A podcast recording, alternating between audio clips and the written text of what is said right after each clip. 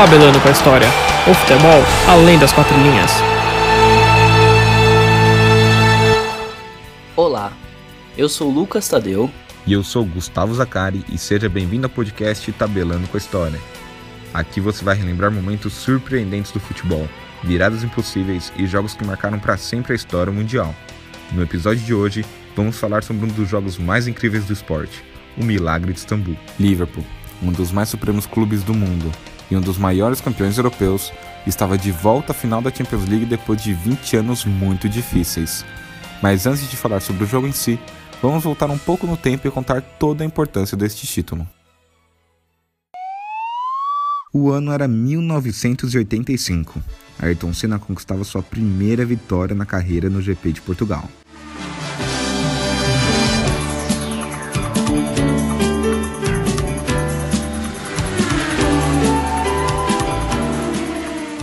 Tancredo Neves foi eleito presidente do país, ainda em eleição indireta, mas que marcava o fim do regime militar no Brasil, que durou assombrosos 21 anos. De repente, ou foi o mundo então que cresceu? A gente quer ter voz ativa, o nosso destino mandar. Mas eis que chega a roda viva e carrega o destino. Na música, acontecia a primeira edição do maior festival musical do planeta, o Rock in Rio.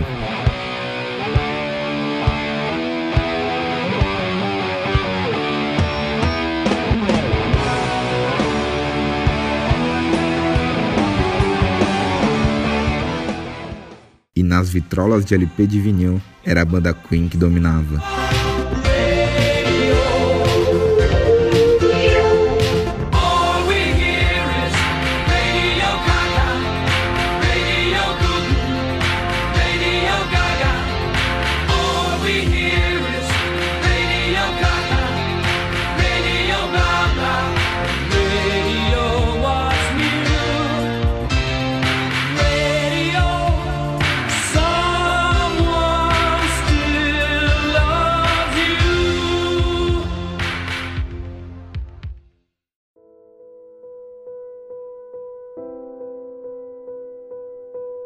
Já no mundo da bola, em Heysel, na Bélgica, foi disputada a final da UEFA Champions League. Os Reds de Kenny Dalglish e Ian Rush enfrentaram a Juventus de Michel Platini valendo a taça mais cobiçada da Europa. Além dos torcedores passivos, os hooligans ingleses também marcaram presença no estádio de Heysel. Os hooligans eram torcedores agressivos, que viam na violência uma forma de demonstrar seu fanatismo pelo clube. Eles já eram conhecidos por diversos episódios de brigas, mas nada parecido como neste dia. Agora imagina, você querendo acompanhar seu time do coração em uma partida que vale o título. Se senta na arquibancada e começa a ouvir torcedores do time adversário batendo no alambrado ao seu lado, querendo arranjar confusão. Foi esse o pânico que os torcedores italianos viveram. Um pouco antes da bola rolar, um conflito começou atrás de um dos gols onde estavam localizados os torcedores de Liverpool e Juventus. A briga se generalizou e um dos alambrados do estádio desmoronou em cima da torcida italiana matando dezenas de pessoas. Após a queda da proteção, as duas torcidas se encontraram e começaram uma verdadeira guerra, que resultou em mais uma dezena de vítimas de ambas as torcidas. No final, os torcedores entraram em combate com a polícia e a briga finalmente foi controlada. No total, centenas de pessoas saíram feridas e 39 perderam suas vidas.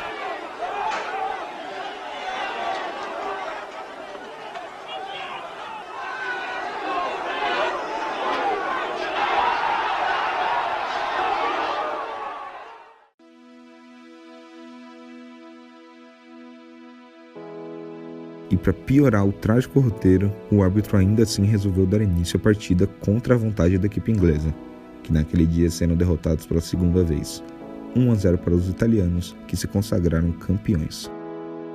Após a tragédia, a UEFA puniu os clubes da Inglaterra que foram excluídos de todas as competições europeias por um período de cinco anos.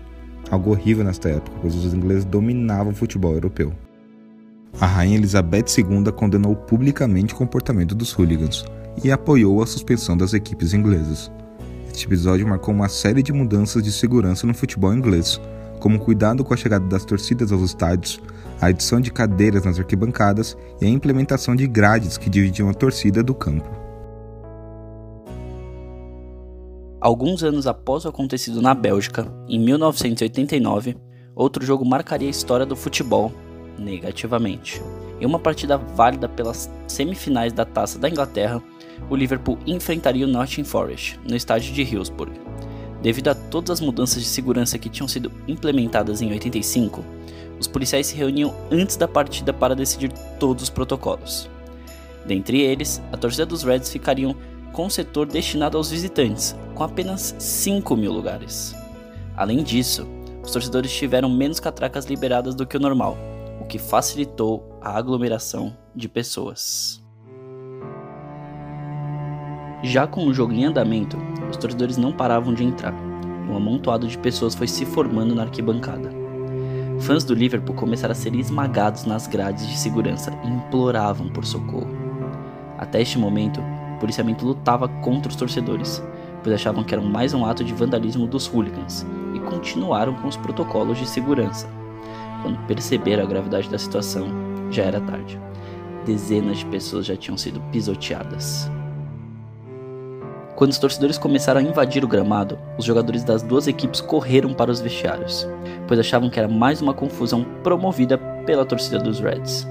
Os torcedores do Nottingham Forest, sem saber da situação, vaiaram quem estava pulando alambrado para salvar as suas vidas. Pense como era estar neste dia no estádio. Você tentando se salvar, pedindo ajuda, para quem estivesse em sua frente. Mas o que recebia em troca era a vaia dos torcedores adversários e policiais impedindo a sua fuga para o campo. O desespero tomou conta do local.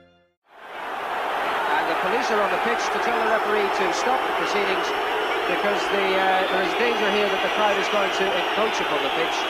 because of overcrowding at the back of the goal and the referee is taking the players off the field.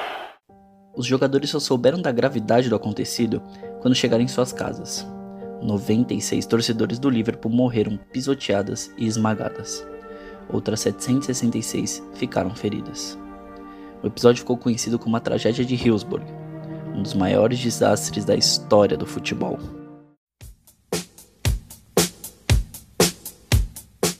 Depois desses acontecimentos, o mundo entrou na década de 90 com otimismo. A Guerra Fria chegou ao fim e, com o aperfeiçoamento das tecnologias, os países viviam em uma nova era e nós aqui recebíamos o rei do pop. Michael Jackson pela primeira vez se apresentava no estádio do Morumbi para mais de 95 mil pessoas, com seu show histórico.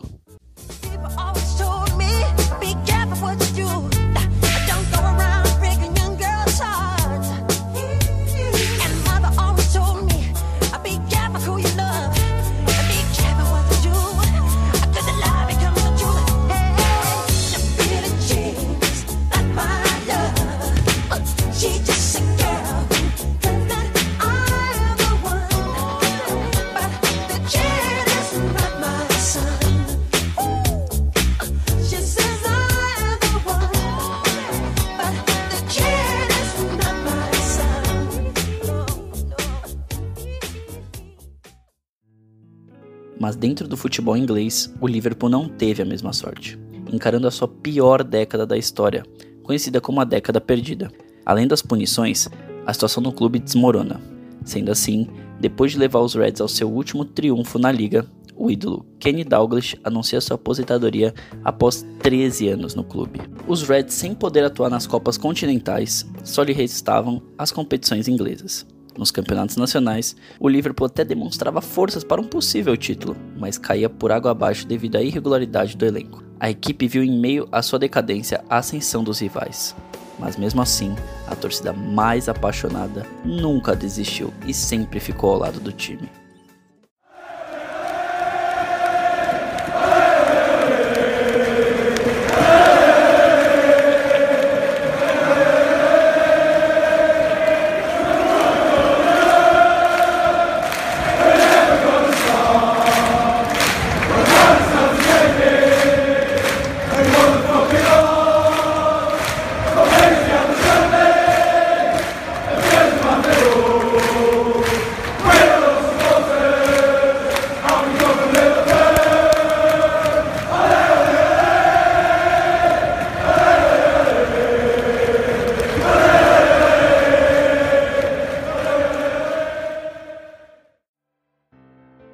Chegada do novo milênio era a chance de ressurgimento para a equipe inglesa. Os Reds voltou a atuar na Champions League no ano de 2002 e 2003, mas acabaram sendo eliminados precocemente na fase de grupos. Em 2005, o mundo passava por uma fase complicada com diversos acontecimentos que marcaram o ano, como a destruição do furacão Katrina nos Estados Unidos. Na Indonésia, um terremoto de magnitude 8.7 devastou o país, e após 26 anos comandando a Igreja Católica, o Papa João Paulo II faleceu com 84 anos de idade. Já no futebol, para os Reds, este ano reservava uma história maravilhosa. Após a grande seca de títulos que assombrava o clube, a equipe inglesa estava de volta à fase de grupos da Champions League.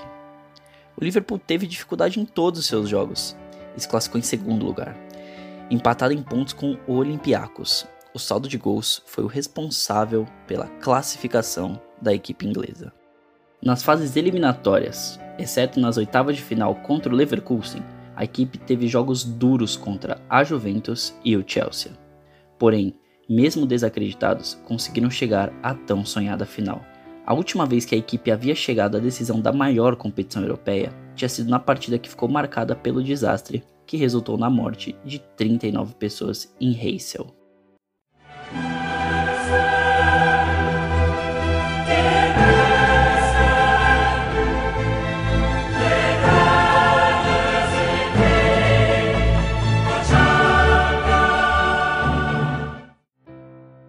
A expectativa pela partida no estádio Ataturk em Istambul era enorme. De um lado o favorito, Milan, queria mostrar sua força para conquistar o sétimo troféu e se tornar o segundo maior campeão da competição. Do outro, Liverpool, queria voltar às glórias e esquecer sua última final jogada em Heysel. Ao começar, o Milan mostrou sua supremacia em campo, passando por cima do time inglês como um rolo compressor. Com apenas um minuto de jogo, o zagueiro Paolo Maldini, após um cruzamento de Pirlo, abriu o placar. Pirlo will take, and it's falling, and it's in! A goal in 50 seconds from Milan! And would you believe it? Paolo Maldini, the skipper, has scored it!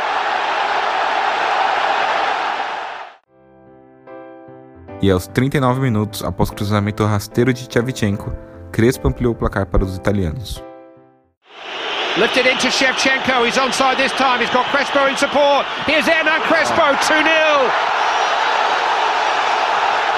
Hernan Crespo, who scored home. E após um excelente lançamento de Kaká, Hernan Crespo saiu cara a cara com o goleiro do deck e deu um toquezinho por cima para fazer o seu segundo gol na partida e deixar o Milan com uma vantagem de 3 gols em apenas 44 minutos. No, he, he thought Garcia was going to go down the line. Look at that from Kaká. And what a pass too for Crespo. And what a goal that is. Oh. What a goal that is. Crespo again. Final do primeiro tempo. Milan 3, Liverpool 0.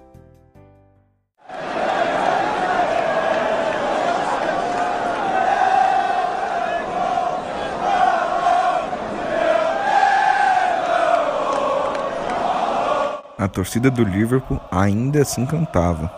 Nunca abandonou o time e não seria hoje.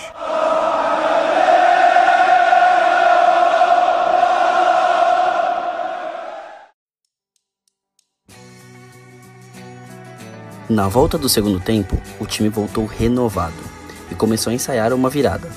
Logo no nono minuto do segundo tempo, Steven Gerrard recebe um cruzamento na medida de John Rice e faz o primeiro gol dos Reds. In towards Gerard! Hello! Hello! Here we go! Steven Gerrard puts a grain of doubt in the back. E depois de dois minutos, Smith arrisca uma porrada certeira, sem chances para o goleiro Dida. E o que parecia impossível passa a ser muito provável. Xabi Alonso, Harman, hit by Smitsa! It's in! Vladimir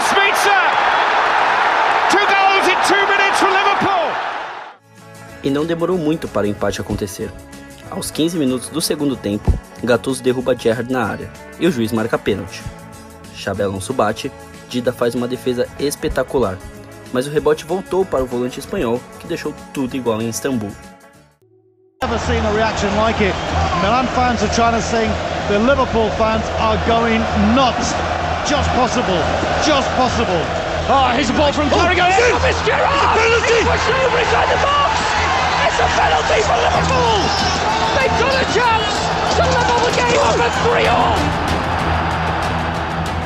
What a turnaround if this goal can go in. Xabi Alonso for 3 3 is saved, and Alonso follows it in! It's wonderful! It's marvellous! It's 3 3 in the European Cup final! O time italiano foi surpreendido pelo começo dos ingleses em um intervalo de 7 minutos, 3 a 3 estava no placar, e o jogo já virava algo inexplicável. O jogo foi para a prorrogação e seguiu alucinante, emocionante, imprevisível, com grandes defesas e grandes jogadas que até hoje ninguém consegue explicar, como o incrível milagre de Dudek no chute a queima-roupa de Tchavchenko.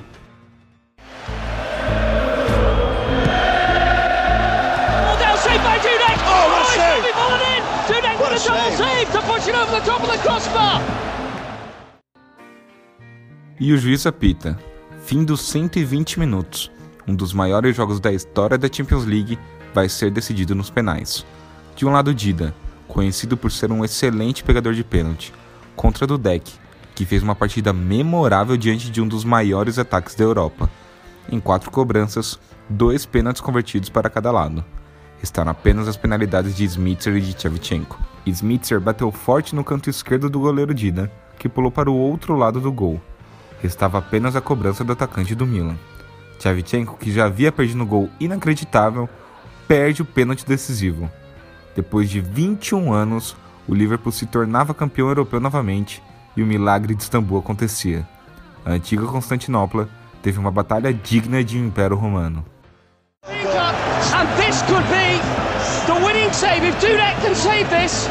You will witness scenes like never before.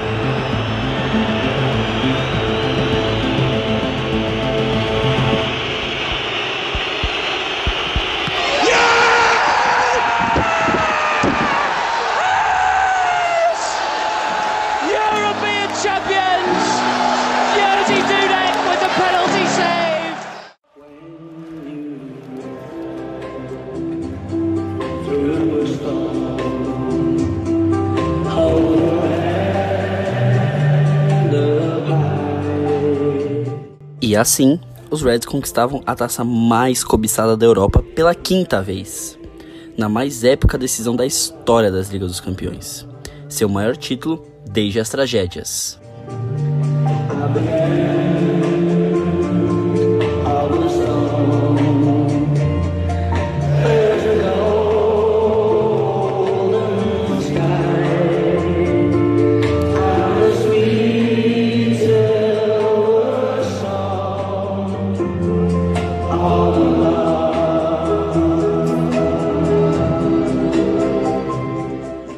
Este episódio do Tabelando com a História foi uma produção dos alunos da SPM Gabriel Trindade, Gustavo Zacari, Lucas Tadeu e Pedro Carvalho.